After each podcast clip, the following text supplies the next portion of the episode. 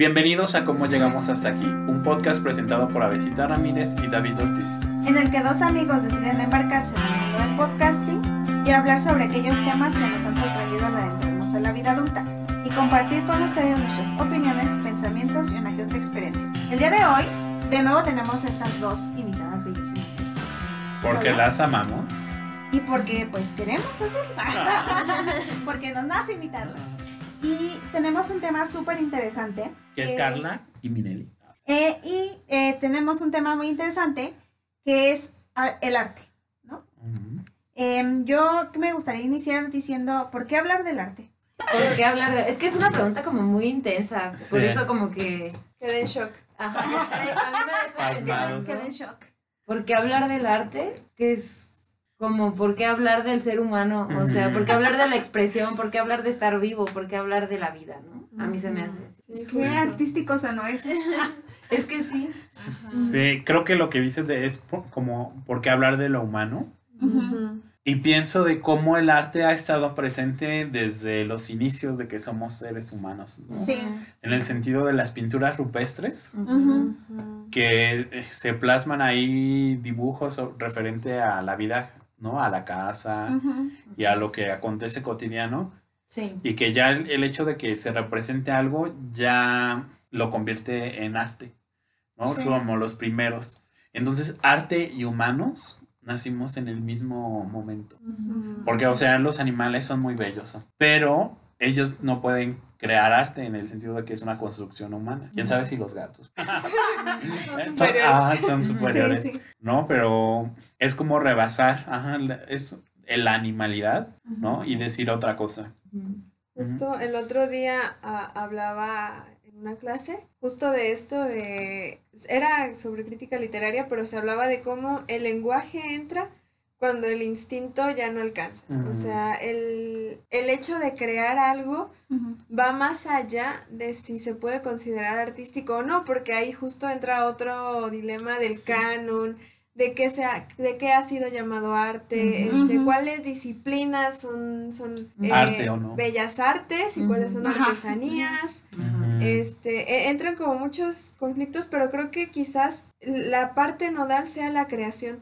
Eso que no existe en el mundo y el humano sabe que lo quiere colocar allá afuera ya sea un escrito, un dibujo, un movimiento, Danza, una ajá. nota, lo que sea, eso no existe y hay que colocarlo ahí. Sí. Sí, y como en algún momento, y no se ha abandonado del todo, el arte como que vinculaba con, con lo divino, ¿no? Con Sí. otro que no es humano. Sí. Y entonces están estas, este, pues, los cantos gregorianos, este, las danzas rituales, que hacen como para llamar la atención de otro, ¿no? Y que es- incluso se ofrendan. Sí. Y eso pues no, está, no aparece en la naturaleza, sino aparece en el campo de lo humano. Entonces, el arte no sería, como ahora lo entendemos, algo individual, sino es algo que necesariamente comunica algo a otro, a otros. Sí, había un, en- hace tiempo un profesor que, que decía, ¿no? Que, por ejemplo, la escritura no es como algo que lo hagas solamente como por escribir, sino que lo haces para que alguien más te lea, ¿no? O, o, o para qué escribes, para quién escribes. ¿no? Por ejemplo. Y eso también ya llevándolo a como a otras cosas, ¿no? Para quién haces un poema o para quién em, haces un, un- una escultura, una pintura, ¿no? O sea, ese tipo de cosas. Porque en tanto creo yo, el, el arte sirve para expresar incluso, ¿no? Para dejar o depositar, ¿no? También hay algo que, que, que te está atravesando, ¿no? O sea, yo lo veía también en el sentido, por ejemplo, algunos artistas que han sido tachados, ¿no? Como por tener enfermedades mentales y así, pero como esto de alguna manera les daba un sentido a su vida, o sea, les permitía como de alguna manera dejar ahí algo de ellos, es como dejar una huella, por así. Así, así lo siento. Y, y- y en ese sentido yo hablaría un poquito de Camille Claudet, que fue eh, puesta como en algún momento de su vida en, en un manicomio por su propia familia, porque había sido abandonada por su gran amor. Y ella crea una escultura bellísima de, de su pareja y de ella, ¿no? Pero ella es tachada como por, como, no recuerdo cuál era el trastorno, ¿no? Pero, Por loca. ajá, y entonces yo diría como también sí tiene relación justamente con eso de la, de la locura, que de pronto pareciera que está muy ligado también a ser tocado por un gran otro, ¿no? Y que, y que eso de alguna manera sí te conecta con lo divino, o sea, en tanto que inicialmente, ¿no? La locura era considerada como algo que era como si los dioses te hubieran castigado o, te hubieran puesto a ti mal. ¿no? Pero sin duda alguna son aflicciones del alma, yo creo, lo que hay. Y entonces lo transmites y lo depositas en otra cosa. Lo conviertes en algo más. Y, y que justo Camille Claudel fue tachada por loca por intereses. O sea, ella Por envidia. por envidia porque justo esta persona, eh, su pareja, dice, ¿cómo puede ser mejor que yo? Sí, Octavio Paz. Ajá, como. Ajá, y que, y que se reproduce mucho. Incluso el escritor del Gran Gatsby eh, tomó Ah. notas del diario de su pareja. Este, qué fuerte. Ajá, o sea, esto de la locura también pareciera que se le adjudica a quien crea. O sea, y, y no creo que esté, Sí. que, que haya como, no sé, yo no, no sé cómo expresarlo, pero no creo que haya un vínculo estrecho realmente ahí. Creo que socialmente no sabemos cómo lidiar con, con lo que se escapa de lo normal. Este, y ya sea una pintura, ya sea lo que sea, eh, cuando algo sale del canon, por ejemplo en el arte, entonces, ah, ya no es arte, ah, seguramente es algo que y no, se ve que muchísimo. no va, es algo que hizo un loco, pero eso también propone, y hay mucho prejuicio dentro de la, de la creación, al final no deja de ser un gremio que, que valida a ciertas personas, lo que sucedió con Camille Claudel, es validamos a este hombre que dice que su pareja está loca y entonces la vamos a encerrar y no nos importa que termine viviendo en la miseria. Y, y obviamente termina Camille Claudel en un contexto eh, enloquecedor, el encierro es enloquecedor. Sí, lo hemos visto ahora con la pandemia. Ajá. ¿Y cómo entonces, a ver, esas características, creo que están apareciendo como características del arte, ¿no? Que de repente son difíciles de situar, pero ya está. Uno, implica la- una creación, Sí, no en solitario, sino otro sí.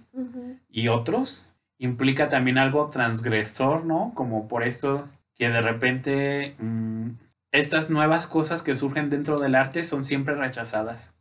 No, y dicen, esta es, se sale como del canon, del esquema, entonces lo marginamos y ya tiempo después es que se revalorizan como Van Gogh, ¿no? Que no vendió Sí. una, Ah, sí. no vendió este pinturas o Bach que utilizaban sus am, letras para envolver pescados y así porque nadie, ajá, sus composiciones nadie le importaba, ¿no? O ahora que se quemó recientemente la Catedral de Notre Dame, cuando veía las Ah, noticias, sí. em, en el Renacimiento criticaban muchísimo el arte mm, gótico. Que decían que eran de salvajes, ¿no? Porque precisamente el canon era como lo román, lo griego, romano, y entonces teníamos esas columnas muy características que simulan el Partenón, y lo gótico era lo subversivo como en esa en ese momento de la historia. ¿no? Me llama la atención eso de que el arte implicaría como que siempre o no siempre pues, pero muchas veces un ataque, porque se sale como de la norma. Y eso no sé si sea así, pero en una película, que es em, El extraño caso de Benjamin Button. Ajá. La, como la pareja de Brad Pitt es una bailarina clásica. Y entonces este, hay alguien ahí como de la danza que empieza a introducir en el- la danza clásica de repente caídas este, o que se tiran en el piso y eso era escandaloso para la época. Pero siguió con eso, ¿no? Y entonces ya lo, la danza clásica se torna contemporánea. Y en ese momento las caídas y movimientos que no son estéticamente como, la, como es en el ballet, este, form- Lineales. ajá, forman otra, otra manera de, pues, de danzar, ¿no? Donde se permite eso. Esa es una apuesta. sí. Ajá, de vidas y que a veces, pues, mm, trascienden, ¿no? Las épocas. Y que creo que cuando entra el cuerpo se vuelve más escandaloso, como en la danza, en, en el performance. Cuando se, se coloca el cuerpo resulta más escandaloso porque Sí. el cuerpo aparte es algo de lo que no se habla, el cuerpo es algo que se tiene que tapar y que tiene que ser de cierta forma y cuando se expone el cuerpo distinto, eh, entonces algo cambia. Y justo en la performance, eh, la apuesta de la performance es profanar. Eh. Es el hecho de tomar algo y profanarlo y no quiere decir justo como esto que se tiene concepto como eclesiástico, eh, de romper algo para que se pueda construir otra cosa. Incluso Judith Butler habla del género como una performance, Sí. como la gran performance. Una forma de ser mujer, una forma de ser hombre. Y cuando suceden todas estas otras posibilidades de, de habitar el cuerpo, todas estas posibilidades de Sí. expresión, entonces se dice que se está profanando la performance del género. Y en el arte sucede mucho cuando se profanan ciertas formas, cuando el ballet ya no es hacia arriba, sino que ahora es hacia abajo y en caídas. Es una forma, como dice Carla, de apostar por otras cosas.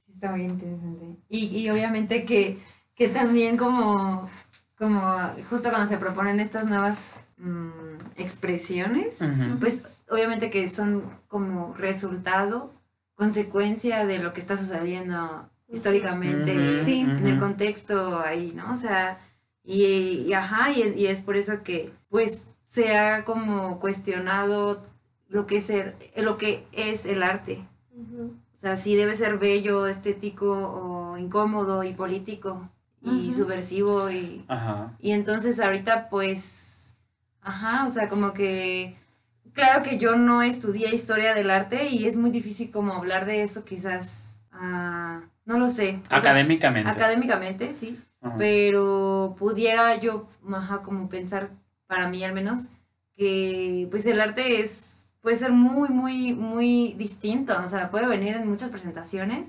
pero que tiene esa característica como de creación, ¿no? Que tiene un proceso y que siento para mí que siempre es muy político. Sí. Es Sí, un posicionamiento ante algo. sí. ¿Cuándo fueron sus primeros encuentros con el arte? Yo creo que siempre. O sea, el humano está expuesto al arte. O sea, justo ahora, por ejemplo, yo que me dedico un poco, un poquito a, a la viñeta, a la caricatura, a- pienso en la primera vez que vi, por ejemplo, un cartón de Tute y yo quedé de no manches, ¿cómo, cómo pueden unos dibujitos así aparentemente sencillos estar en una revista y decir algo? Y, y Y ahora mover que... tanto. Ajá, y mover tanto. Y ahora que, que justo tengo este personaje que es Minchis, pienso Minchis son líneas muy sencillas, pero que implican cierto proceso y que no, no apareció de la noche a la mañana. Y entonces, ahora que pienso en estas líneas que son aparentemente sencillas, y hablaba con mi hermana menor de esto, y ella también es bailarina, este, y, y últimamente le está dando la dramaturgia. eh. Qué eh, y hablábamos cómo el arte no necesariamente tiene que estar en lo canónico y entonces pensé en todo el proceso que quizás tuvo la persona que dibujó las caricaturas que yo veía cuando era bebé. En las canciones que estaban en esas caricaturas, en las canciones detrás, o sea, en la voz, y pienso ahorita, por ejemplo, que además fue mi primer crush, Tatiana, este, en la voz de Tatiana. Tatiana tiene muy buena voz y ella cantaba para niños. Sí. Ajá. Este, entonces, el hecho de esta pregunta me parece muy interesante porque creo que siempre estamos expuestos al arte. Desde que estás en el vientre y te están contando un cuento quizás, o estás escuchando la música, entonces estás expuesto al arte porque el arte son todas esas expresiones y quizás sí haya eh, creaciones que están apuntadas a la comercialidad, que están apuntadas a vender, pero detrás de eso eh, hay alguien que hizo algo, hay alguien que creó, alguien que hizo ese primer movimiento para que eso apareciera en el mercado. Entonces yo creo que expuestos al arte estamos siempre. Sí. Sí. sí, sí, yo también lo pienso así. Eh, quizás a lo mejor sí pensando más como, ah, no sé si académicamente o como Formal. formalmente, ajá, con cierta disciplina, pues, pues no sé, también muy niña, no sé, al menos a mí, yo que me gusta bailar, eh, pues sí creo que fue cuando tenía como, yo creo que tenía nueve, algo así. Mm, Y, pero bueno, o sea, comencé a bailar con cierta disciplina y después mm, ya no me llevaban a ese lugar y ya más bien fue cuando, cuando fui adolescente que, que pues encontré la danza, ¿no? Después de haberme metido a, a muchos deportes, a muchos así, tenis, natación, taekwondo, aerobics, spin, y de repente bailé y fue como, Aquí. ya no Esto voy a soltar, ajá. Y, y lo buscaba mucho, mucho, mucho, o sea, este, no sé, hacer, fue como justamente un encuentro como bien fuerte, porque encontré quizás esa, ese lugar donde puedo como, donde sentí que podía como, pues contar cosas, contar cosas, hablar cosas, ¿no? Historias, este, chistes, chismes, todo un montón de cosas. Y se me hace como, como muy chido. Y yo creo que por eso me atrapó así un montón, no sé. Y justo ahorita que lo dices así, pienso, yo que hago caricatura, el ejemplo que pongo justo es caricaturas. Y yo toda la vida he dibujado, o sea, siempre, y siempre han sido esas caricaturas. y también, este, justo, ¿no? Es otra forma de contar, otra forma de, de decir algo. Sí, de decir. Ajá, y justo a mí lo que más me llamaba eran justo, ¿no? Las caricaturas, estas eh, viñetas, historietas que salían al final de, de revistas, me acuerdo mucho de Maitena, de una que salía en Teleguía, que se llamaba Katy, que también era una este, historieta, me acuerdo de Tute en Día 7. eh, Mafalda, ¿no? Mafalda, ajá, de hecho mi mamá tenía un librito que era de Kino y, y- eran también, no sé, entonces pienso como en los dibujos que era lo que yo veía. Sí, como que encontramos esos lugares donde podíamos contar cosas, ¿no? expresar, pues que al final es eso. Sí.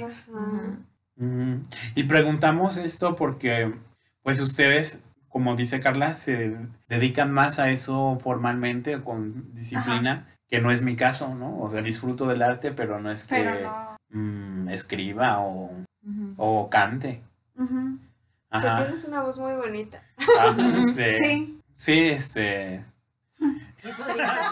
Lo voy a hacer, no. Este, También replanteándose todo. Así, oye, sí. ah, Es verdad. Claro, ¿por qué no lo pensé antes? No, ese. Y yo sí lamento como eso que no. Porque ustedes, como. Yo entiendo que hubo un momento en que alguien las introduce a eso, ¿no? Como. Ujú.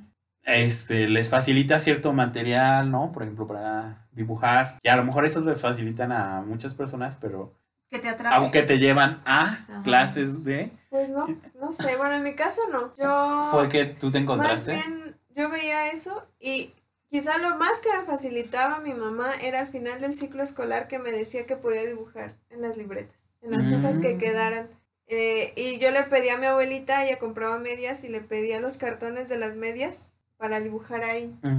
Creo que, no sé, siento que a veces, Ya viene como de nacimiento. no, no creo que No, lo encuentras, ¿no? creo que no, no es que venga de nacimiento, pero creo que es justo el permitirse Ajá.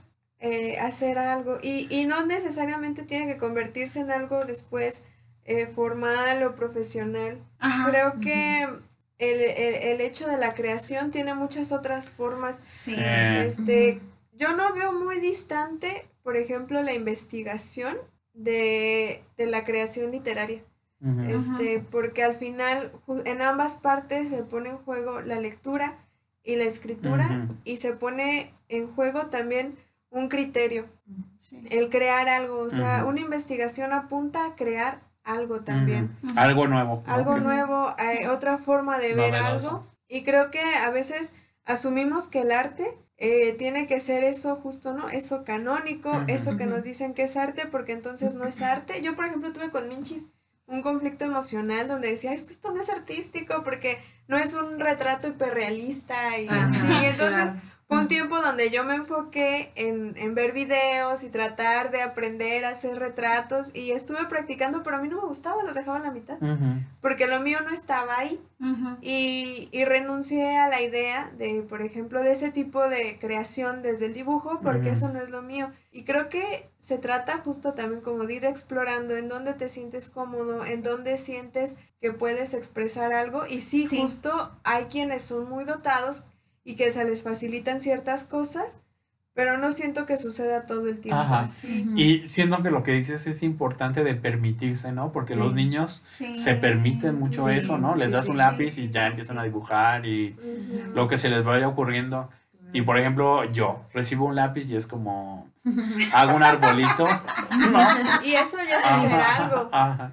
Sí. O sea, este, creo que eso lo vamos perdiendo, supongo que es por la educación, Sí, claro. este, que nos van como encasillando en cierta forma, no, Sí. o también bailar, ¿no? Los niños bailan y se Sí, mueven. se mueve, Y sí. se tiran. Y los ya los adultos es como más inhibidos. Bueno, Sí. ajá. Eso me hizo recordar justo como cuando, para mí siempre cuando era niña me, me dijeron que, que era muy sangaruta y que, o sea, que yo todo rompo, yo todo tiro, todo descuido, ¿no? Con mis manos. Si me das Ujú. algo, una hoja, yo la voy a doblar o algo. Igual yo. Ajá, o sea, algo, le- algo le va a pasar. Ajá. Entonces yo así crecí, Ajá. pensando que, que no puedo hacer una línea derecha, ¿no? Ajá. Entonces me acordé porque, ajá, como que yo siempre dije, pues yo no sé dibujar, yo no sé dibujar, nunca, nunca, en realidad nunca me di el chance. Y, y, a- y justo cuando estaba, estaba todavía en la universidad, hubo un semestre donde tomé dibujo experimental Mm. en Bella- aquí en Bellas. Y, y para mí fue súper difícil. Fue muy chido porque como que me di la oportunidad, pero también yo, yo salí llorando muchas veces de ahí. Y o sea, tenía crisis existenciales de que llegaba, me sentaba y todo el mundo estaba pintando su cuadro Y ella en blanco. y yo así de... Ajá. Y no, o sea, era así un conflicto súper grande y, ya- y a veces de verdad que me terminaba yendo y así me daba pena, pero pues decía, es que no sé hacer nada. Y al final, pues esta maestra la verdad se portó muy chida, este, me, me dio, pues justo era experimental, no era de, de técnica, de nada. Entonces era como, mira, ¿por qué no haces este ejercicio? ¿Por qué no cierras los ojos? ¿Por qué no te pones la hoja encima de tu cabeza? Y empiezas a trazar algo, piensas en una figura y, y en- así como, ¿por qué no te sales de las líneas donde Sí. tú quieres entrar, no? O sea, porque el árbol no tiene que ser como tú piensas que es o que te dijeron que es, o puede ser de otra forma. Los ojos también, de cualquiera, ¿no? Fue como de, ah, sí es cierto. Y hice un cuadro, o sea, hice un cuadro, Mm, pinté un puto cuadro que, que en realidad no está terminado porque le falta la cara, pero, y es muy curioso eso, pero, pero sí, y fue como para mí muy importante, como que dije, órale, o sea, nunca creí poder hacer esto, o sea, Ajá. ni siquiera una línea, ¿no? Nada. Y ahora tengo ahí el cuadro y es una bailarina, de hecho. Y, y me gusta mucho. O sea, a pesar de que yo sé que no tengo eh, las técnicas ahí estudiadas o practicadas, pues para mí fue una creación. Y es algo tuyo. Sí. Y es que el arte es incómodo, el proceso creador es incomodísimo, o sea, Sí. es Sí, muy incómodo. sí, o sí, sea, porque justo te enfrentas a muchas cosas y, y pensándolo eh, también como desde la implicación del sujeto con la obra. O sea, esa hoja en blanco, ese Sí. es la pizarra en blanco es aterradora y es angustiante porque no hay nada y hay que poner algo ahí. Ajá. Incluso muchos psicoanalistas hablan como de ese silencio en análisis tan angustiante al principio, Mm, Mucho. es Ujú, esa pizarra en blanco. Sí. Porque pareciera que estás obligado a poner algo ahí y eso que sale tiene que ver todo contigo. Sí, claro. Sí. Entonces, aprender a, a leerse de otra forma, aprender a habitarse de otra forma y ver Sí. eso es muy confrontante y luego, por ejemplo, que eh, también en estos eventos en los que luego he estado de poesía, la primera vez me acuerdo que yo dije es que sentí que estaba leyendo desnuda y luego he escuchado a personas que leen por primera vez en público y, a- y manejan la misma metáfora, es como si estuviera desnuda. Y es que sí, o sea, Ujú. cuando compartes un texto, cuando compartes Sí. una coreografía, cuando compartes un dibujo, estás poniendo la parte más vulnerable de ti, porque Sí. justo se conecta con esto que decía David. O sea, los niños crean, los niños juegan, los niños no les da miedo. Y cuando vamos creciendo, pareciera que lo infantil es ridículo, Ajá, hay que sí. rechazarlo, es algo que se tiene que superar. Ajá. Y cuando eres un adulto que sigue jugando, es como, ay, qué ridículo, qué infantil. Incluso infantil es Sí. un insulto. Ajá. Es como, ¿por qué? O sea, Sí. y, y justo retornamos a esos espacios infantiles, Sí. a esos espacios de creación, de conexión, que nos generan tanta vulnerabilidad. Y entonces poner esos espacios de vulnerabilidad en las miradas de otros adultos es justo colocarte en un lugar de, de lupa y de mirada prejuiciosa y de una mirada súper Sí. yoica así. Sí. Sí, por ejemplo, los niños no tienen dificultad de pintar un caballo, ¿no? O en dibujar un Ajá. caballo. A ver, nos dices a nosotros eso de haz un caballo y Y automáticamente pánico. dices, no sé hacer un Ajá. caballo, Sí. ¿no? O sea, ni siquiera lo ha- Ajá, intentas sí, hacerlo, no. dices, no sé hacer ajá, un sí, no, caballo. así. Ajá. O sea, Ajá. sí, sí, cierto. Sí. Sí. Yo también en algún punto hablaba un poco sobre cómo que yo cuando era más joven, una de mis primas eh, se dedicaba a estudiar allí en Bellas Artes teatro y que ella me llevó también a los tres, ¿no? A participar en una obra de teatro. Y que desde ahí también yo cada verano pedía que me inscribiera, ¿no? Y, y que después ya lo hice como yo, yo me acuerdo que antes me mm, también andaba en patines, cantaba. En realidad berreaba en mi casa, pero, pero lo hacía, ¿no? Y como que siento que sí uno va perdiendo eso, pero, pero sin duda alguna creo que de pronto te permite encontrarte con algo de ti que no, que no sabes a dónde te va a llevar tampoco. O sea, porque por ejemplo, yo creo que, y aquí iba a decir algo, que creo que a lo mejor yo, yo soy bien intensa cuando me gusta alguien y así. No te creo nada. Todos aquí. Aquí todos Aquí somos un todos club de los intensos. intensos. Ay, qué bueno, porque no. O sea, yo, por ejemplo, la última vez que me declaré a alguien o así, súper densa la niña le, ma- le dio como inmensidad de hojas con escritos que hacía. Como, como de te quiero de no sé qué, y la chingada, o un poema, o así, ¿no? O, o una frase que se me había ocurrido. O sea, pero como que, no sé, siempre me ha gustado también eso, ¿no? La escritura, porque de verdad creo que te permite conectarte y dejar ver como todo eso que de pronto guardas y que no sabes expresar o no puedes terminar de expresar solamente como diciéndole, ¿no? Ajá. Me gustas. Sí. Ajá, ¿no? Algo así. Entonces, no sé, me hizo acordarme mucho de, de esa parte, ¿no? Que a mí me gustó. Y es bien padre, ¿no? O sea, como justo con este, con, con estos ejercicios de exploraciones, Ajá. este, pues puedes intentar decir lo que las palabras no pueden, o sea, no alcanza. Sí. Y ahorita lo leo y digo, no mames. como de qué intensa. O sea, un poquito en el sentido de qué intensa y en otras como de, güey, ¿a poco pensaba eso? ¿no? Y resulta un poco liberador, ¿no? En el Sí. momento que se dice. Sí. Alguna vez este, en una conferencia decía la doctora Rosario Herrera de que en el Quijote no era nada más propio de Cervantes, pero también nada más ajeno de Cervantes, el Quijote. Sí. Como que se juega eso, de que sí, Sí. es tuyo, pero en el momento en que lo. Produces te puedes separar un poco de él. Sí, porque incluso ya no es solo tuyo. Ajá. O sea, por Y hay muchas lecturas, ¿no? Sí. E o sea, interpretaciones. es que ya no es solo tuyo porque en el sentido también yo, yo lo pienso en un libro, ¿no? Ujú. Cómo cada uno lo interpreta como quiere, ¿no? Ajá. y cómo a veces encuentras como alguna conexión o relación con otra persona o algo así y el autor ni siquiera Ajá, pensó como ahí. de güey sí es tu vida no pero o sea la obra sobrepasa al autor. ajá y de cómo de verdad eso ya no te pertenece. Eso está muy, muy, muy chido. Que también pasa con las obras de danza, ¿no? Ajá. Que, ajá, una, sobre todo pues una de danza contemporánea que es así como de, ¿qué está pasando? ¿Qué estoy viendo? Ajá, y al final así de, oye, ¿qué, qué significó esto? Y tú así de, Ajá. no pues sé. lo que tú quieras, ¿no? ajá Más Ajá. bien, porque, sí, sí. ajá, pues ya, yo más bien hice ahí lo que a mí me surgió y mi Ajá. proceso estuvo ahí, como dices, incómodo y pasaron cosas, pero al final es lo que tú puedas sentir, ajá, experimentaste y así. Leer ahí. Ujú. Ujú. Sí. Sí, porque Sí. también leemos algo propio, ¿no? Ahí cuando somos espectadores. sí Sí, no es cualquier canción la que nos atrapa, no es Ajá. cualquier Sí, sí, sí, poema, no es cualquier obra de teatro, Ajá. no es cualquier pintura en un museo en la que nos quedamos más rato. Hay algo de nosotros que nos encontramos en el arte y justo eso es lo que atrae y lo que siento que también propicia a crear. Ajá. Hay Sí. algo ahí en donde me encuentro y quiero evitarlo. sí Sí.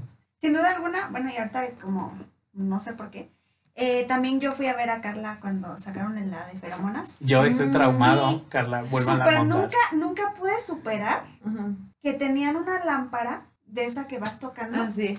y yo, o sea, me regresaba a mi infancia, porque en, en la casa de mis tíos eh, había una igual. Y o sea, hasta, hasta el asunto de que, bueno, fue en el teatro, eh, de- en el teatro, fue en el Museo Macas, Sí. acá en Morelia, eh, de Alfredo Salce, y mm, recuerdo que, o sea, el asunto de la escena, ¿no? Como todo, las escaleras de madera, este, Ajá, eso los el uso de las escaleras. todo eso a mí se me hizo como, güey, es como revivir mi infancia. O sea, no Mm. sé por qué me conectaba bien cañón y me hacía recordar eso. Y entonces yo sentía como súper hermoso todo el momento que estuve ahí contemplando. O sea, sentí como que, no sé, no sé, no sé qué pasó, pero A mí se me hizo angustiante, chido. pero eso me gustó. Oigan, sí, a mí Ajá, también, de yo me que- angustié. En un momento, de hecho, yo iba a llorar. Ajá, sí, sí, sí. Creo que sí lloré.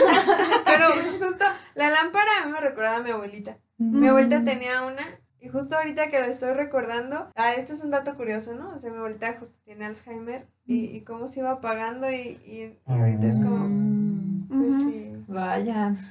Sí. Está ahí, y para mí también es como súper loco escuchar todo lo que piensan, porque pues el proceso fue un, un pedo ahí pues distinto, o sea, pensado quizás en otro lugar, no sé, Ajá.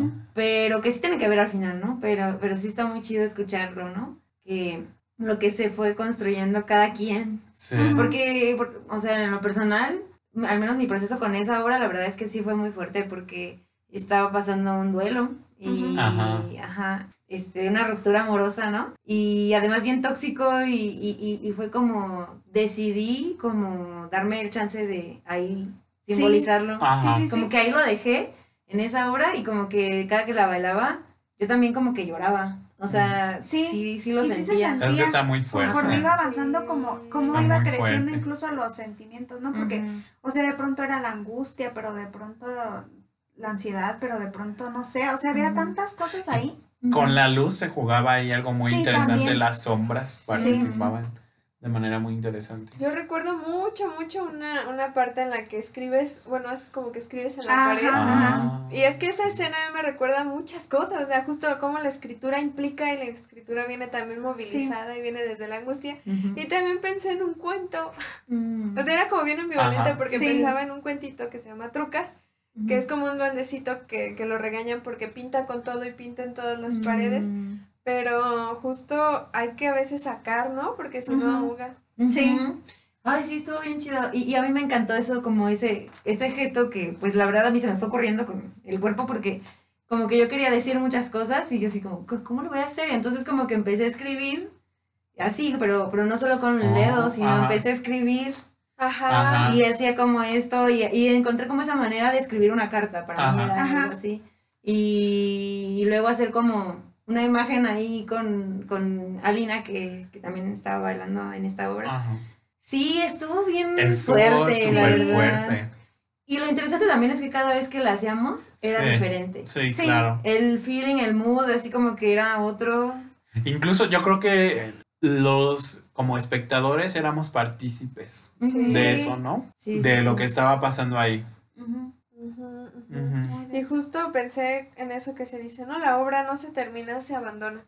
Hay un punto donde ya no tiene la función que tenía y entonces hay que dejarla. Sí, sí, sí, Ju- Justo sí. pensaba en un poema que escribí hace mucho y que muchas personas compartieron y, y en los recuerdos me salió y dije, no me siento así, Ujú, no me siento así, yo, yo ya no soy la que escribió esto. claro. Ujú. Sí, yo también así definitivamente hubo un momento en el que hablábamos con Alina. La bailamos mucho tiempo, o sea, varios lugares, en temporadas estuvimos así, ¿no? En el país. Ah. Nah, ¿Sí? Sí, sí, Ah. sí, sí, Sí, sí, sí. Pero, pero hubo un momento en que hablamos con Alina de que así de, oye, o- a Israel nos, ha- bueno, el director de, de la obra nos había pedido este, que la bailáramos otra vez y estábamos hablando con ella y fue así de la verdad, yo ya no sé si tengo tantas ganas de bailar esto porque yo ya no siento lo mismo.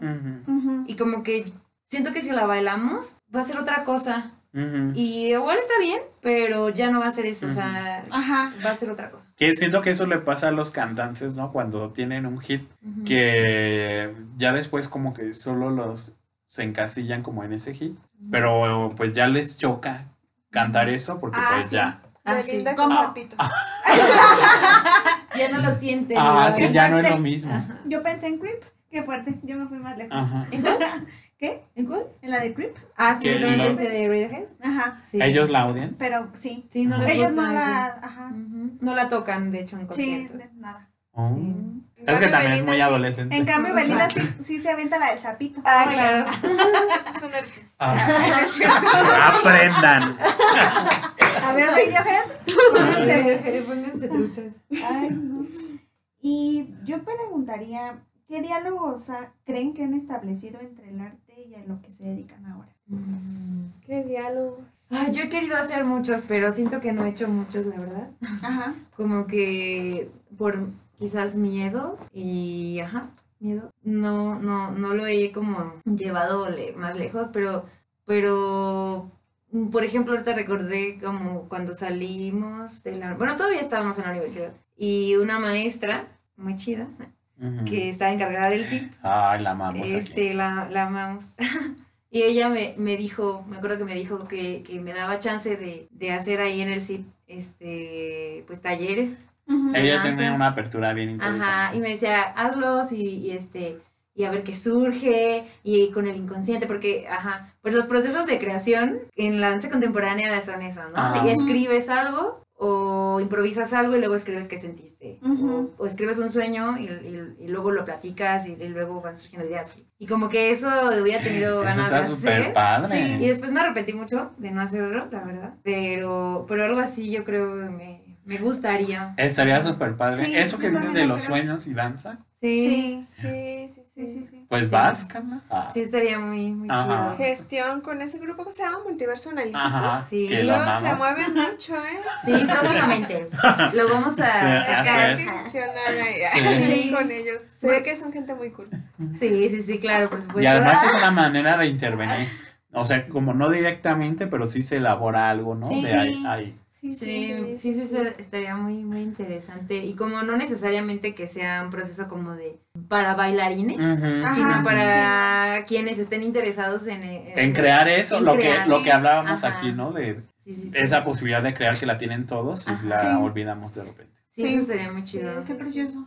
Sí, porque de ahí en fuera realmente no. Bueno, más bien sí, en, en clínicas y una clínica psiquiátrica o de adicciones y luego he dado talleres de danza. Y pues también está chido, pero son con otras intenciones, pues. Ujú. Pero, pero sí, también me ha gustado eso. Sí. Sí. Mm. Yo, pues, Minchis es un personaje muy ecléctico. Ella es. A veces siento que es mi hija. ella hace lo que quiere y, y ella sí tiene como a veces sus días de consejos y así. Y, La amamos. Y ella, pues, ahí contesta un poco. A veces sí es. No como que sea algo psicológico o algo así, pero se da la posibilidad de habitar la palabra con los otros y esa es, creo, su apuesta. Este, las gotitas, que son es como otra parte del universo Minchis Cartoon. Las gotitas son, se llaman gotitas existenciales y ellas pues abordan mucho el tema de A mí la... me encantan las gotitas. Ajá. A mí también. so- abordan mucho la angustia, la melancolía y, Sí, y- sí, y sí. justo el hecho de que las gotitas dentro de todo eso buscan a otras gotitas. Eso, esa soy fan. Cuando se hacen en conjunto y notan la fuerza Sí. Ajá. que tienen todas Sí, en la colectividad. Sí, sí, sí, el- la soledad a veces se puede hacer acompañado. sí, Las gotitas lo saben. Las gotitas son todos. Sí. Sí, Ah. somos todos. Y creo que, por ejemplo, en la poesía, pues también, no sé, no, no, es, es que siento que conmigo es un poco más fácil porque es desde la palabra. Entonces lo que se trabaja yo desde la clínica eh, es palabra y la poesía es palabra, Minchis lleva palabra, las gotitas llevan palabra siento que por eso es más fácil hacer como esa combinación que, por ejemplo, con Carla, que es más con el cuerpo. Pues sí. Sí, sí. Pues vamos a introducir ya al final de este episodio. ¿no? Y me gustaría que a lo mejor mm, como hicieran como una invitación o como una... ¿A qué creen que es que podría aportar el arte a la vida de las personas? Mm, ¿A qué creen que podría, qué crees que podría aportar? Pues a conocerte a, a ti Sí, sí, sí. y a conectar con el mundo que te rodea y ser más consciente con él, Algo tu contexto.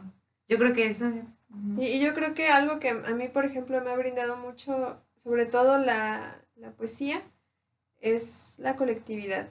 Ujú. Este, el hecho de conocer otras mujeres que escriben Ujú. y crear espacios para mujeres que escriben, eh, a mí me ha aportado muchísimo, muchísimo, muchísimo. Y creo que atreverse a crear implica también crear otras formas de conectarse con el otro y cuando nos conectamos asumiendo la vulnerabilidad sin que eso nos haga sentir débiles, eh, crea vínculos amorosos y de cuidado. Y siento que es algo que se ve mucho, por ejemplo, en lo que hace Carla, que es la danza. O sea, ella si va a bailar con alguien tiene que estar conectada y tiene que estar ahí con esa persona. Y cuando tú lees a alguien en, en un colectivo, también hay mucho respeto porque sabes lo que implica el proceso. Y, y creo que la apuesta para mí es eh, crear lazos que permitan seguir creando otras posibilidades. Qué bonito. Sí. Sí. Me pongo... Es que, es que Es lo, parte de tu naturaleza artística. Ujú. intensiarnos. Todos, Sí. Sí, ¿no? Todos somos artistas, pero a algunos les da miedo todavía salir del closet artístico. sí, Ajá. sí, sí, tiene sentido. Todos creamos. Y al final, eh, ¿quieren o tienen alguna recomendación? Películas, algo, series, Serie. libros. Mm, yo diría que Patterson es una película donde sale Adam Driver. Es sobre Ah, un poeta. Sí, sí, lo ves en una fase muy bonita porque eh, me, me llama mucho la atención la puesta de esta película. Porque él es un poeta que es chofer de camión. Mm. Entonces, justo Mm. hablando de el artista está en todos lados. Y no es este lugar privilegiado Sí. de Ajá. élite. No, Sí. porque de repente, Sí. o sea, No hay algunas personas que se colocan Sí. como ahí. Y, Ajá. uh, Sí. Ajá, para ajá. Sí, sí, sí. Mm, pues yo pienso, bueno, ma- ahí, ahí va a haber un, un evento en octubre, este, aquí en Morelia, de danza, Ujú. la Bienal Inexo, y va a volver a ser en octubre y pues van a venir este, bailarines de... de- me- en esta ocasión no estoy segura si va a ser internacional por la cuestión de la pandemia, pero, pero van a venir bailarines de otros lugares. No sé todavía quiénes están confirmados, pero va a estar interesante. Ajá. Siempre está muy chido. Este, y pues han- hay talleres, va a haber talleres y también presentaciones de danza. Seguramente voy a bailar. Este, Ahí estaremos. Sí. Ajá. Voy a bailar, de hecho, una obra también de Israel, gracias, el director, de Aquí Azotamos Danza. Este, de ot- otra obra, este, que ya está montada, pero la vamos a volver a, hacer. Y, y, pues sí, pues ajá, i- igual pueden buscar a lo mejor ahí en Facebook, este, es- se llama así, bueno, en el Facebook de Aquí Azotamos Danza, Aquí Azotamos Danza Contemporánea, así se llama. Acá. Aquí azotamos, ajá, con cada kilo. Y de Em, Carla. Y de Carla. Y también la Bienal Inexo, así, Bienal Inexo 2021, Ajá. Morelia. Este, seguramente habrá ahí, subiremos ahí y, para invitarlos, pues, ¿no? Ajá. Ajá. Sí. Sí. Y a mí me gustaría recomendar una película Ajá. que evidentemente yo no danzo ni nada, pero se me hace una inspiradora y me gusta mucho que es Billy Elliot, Ah, sí. claro. ¿no? Que como este niño interesado por el ballet, hijo de un obrero, que no es como lo esperado, ¿no? Y conservador inglés y pues su recorrido y su encuentro con, con la danza, con el ballet. Ujú. Está- está muy Y bonito. a todo lo que rompe, ¿no? Y se enfrenta, nada más. Y tú, Avesita, no sé si tengas alguna. Mm, mi recomendación es que pinten, escriban, no bailen. O sea, no, no le tengan como miedo a eso. Creo Ajá. que, creo que, o sea, así sea. Yo, por ejemplo, también, o sea, en clases yo no tomaba apuntes, a veces solo dibujaba. Y a veces así se te quedan las cosas, o sea, no hay que encerrarnos como en, en ser solo de una forma, ¿no? Y, y a lo mejor conectarnos justamente con esas formas de la vida que también expresan y comunican algo. Ujú. Yo, esa sería mi Que recomendación. era como Sí, una bueno. posición muy renacentista, ¿no? De Leonardo da Vinci y Miguel Ángel, que no solo eran pintores, sino también eran escultores, pero también eran científicos, pero también Sí, este, eran inventores, ¿no? Creaban sus formas. Como regresen a, esa, a esas formas infantiles Ajá. de la vida. A explorar. Y ya, es todo. Sensibilidades. Sí, pues Sí. agradecemos que nos hayan acompañado hasta aquí. Les recordamos que nos sigan en nuestro Instagram como y Facebook como Llegamos Podcast, a Minchis Cartoon y a Carla. Ali. Y En Instagram. si nos escuchan en Apple Podcast, nos den cinco estrellas, no más, por favor. este, y ya nos escuchamos en próximos episodios. Nos vemos. Bye. Adiós.